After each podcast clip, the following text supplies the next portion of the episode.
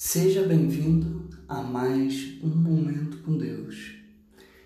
Minha mensagem e minha pregação não consistiram de palavras persuasivas de sabedoria, mas consistiram de demonstração do poder do Espírito. 1 Coríntios, capítulo 2, versículo 4. Nós todos podemos nos focar demais em nós mesmos quando queremos impressionar os outros. Uma maneira como fazemos isso é quando usamos palavras elegantes e pensamentos estratégicos.